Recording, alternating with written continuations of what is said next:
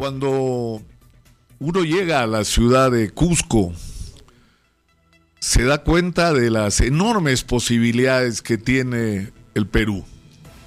Porque hablamos constantemente de, de cómo la riqueza minera es nuestro principal instrumento para salir de la pobreza si hacemos la cosa correctamente. Es decir, si logramos Exitosa. atraer la mayor cantidad de inversión, como hemos repetido acá hasta el cansancio, corrigiendo todos los errores, todo lo que se hizo mal en el pasado, que provocó conflictos sociales, eh, un sentimiento de injusticia y de abandono de las comunidades que circundaban los proyectos mineros.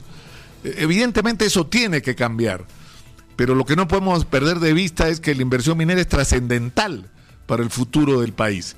Pero la gran interrogante es en qué vamos a usar esos recursos para transformar de una, de una manera permanente la vida de los peruanos. Es decir, de qué van a vivir las futuras generaciones. En el caso de que el mineral se agote, aunque Roque Benavides dice que tenemos mineral para cientos de años, pero puede ocurrir como ha ocurrido eh, en otros momentos de nuestra historia como civilización, que los materiales han sido reemplazados y que por lo tanto lo que hoy es valioso dentro de 30 años ya no lo va a ser o podría no serlo. Entonces tenemos que ser capaces de tener una visión de futuro que suponga no solo la explotación adecuada de nuestro recurso minero y sacar la mayor cantidad de dinero y de ingresos para el Estado y para los ciudadanos que sea posible e invertirlo adecuadamente. Entonces, la pregunta es, eh, eh, ¿cuáles van a ser nuestras prioridades después de la minería? Y de todo lo que signifique simplemente extracción como la pesca. Y, y ahí es donde viene no solo la agricultura de exportación, porque nosotros tenemos algo que el mundo necesita desesperadamente, que es alimentación de calidad, y eso es lo que el Perú tiene para ofrecer. Pero tenemos algo muy valioso. Tenemos el turismo. Y yo he repetido por lo menos 10 Exitosa. veces lo que ocurre en España. España ha llegado a recibir 90 millones de turistas en un año. Ha logrado recaudar 90 mil millones de euros. No estoy exagerando, 90 mil millones de euros de ingresos solo por el turismo. Que tiene un efecto además multiplicador, porque no es solamente que le da trabajo a la gente que vive directamente del turismo es decir, a los operadores, a los que transportas, a, a lo- a los hoteleros, sino que tiene un efecto multiplicador en toda la economía.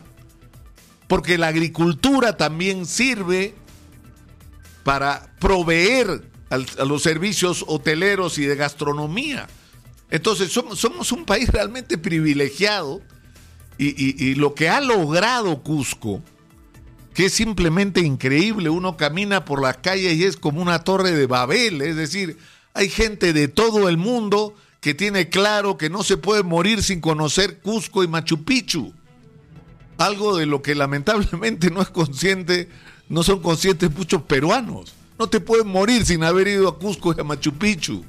Tiene que ser parte de tu historia de vida. Bueno, eso es lo que tienen en la cabeza muchos seres humanos en el planeta que eso está en su lista de cosas que tienen que hacer. Pero nosotros no solo tenemos que potenciar lo que hay en el Cusco, mejorar lo que hay en el Cusco, mejorar la calidad de nuestros servicios, de nuestra atención, sino tenemos que extender esta experiencia al resto del país. Tenemos por lo menos 30 destinos turísticos extraordinarios que no estamos explotando de manera adecuada.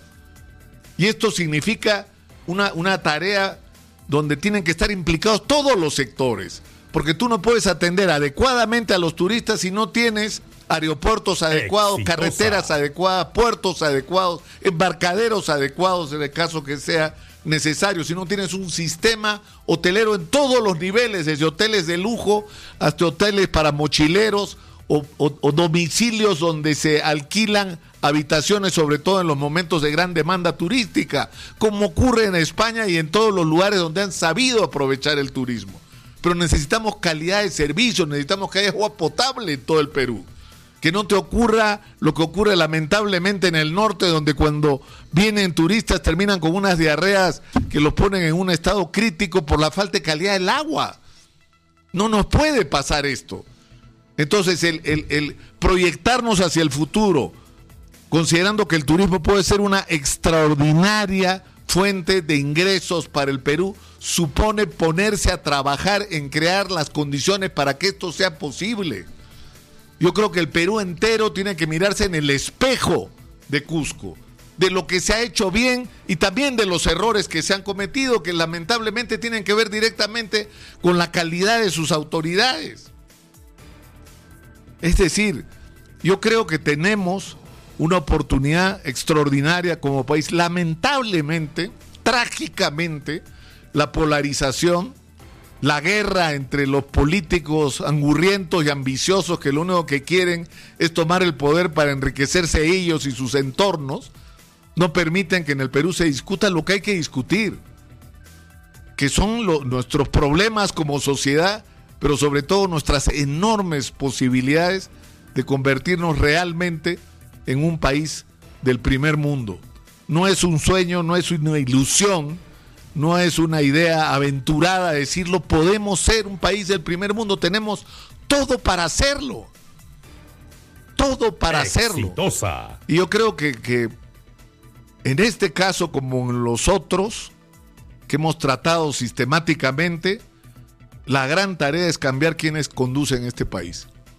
Porque lamentablemente ha estado en las manos equivocadas durante demasiado tiempo.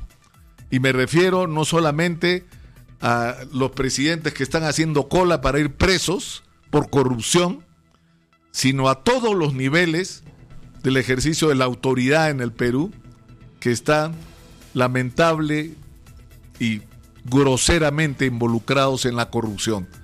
Porque lamentablemente, y hay que repetirlo todos los días si es necesario, la política ha dejado de ser en el Perú una forma de servir a la sociedad, y se ha convertido simplemente en un negocio sucio, en una manera ilegal de enriquecerse a costa de robarle a la gente su presente y su futuro, su salud, su educación y su perspectiva de una vida diferente.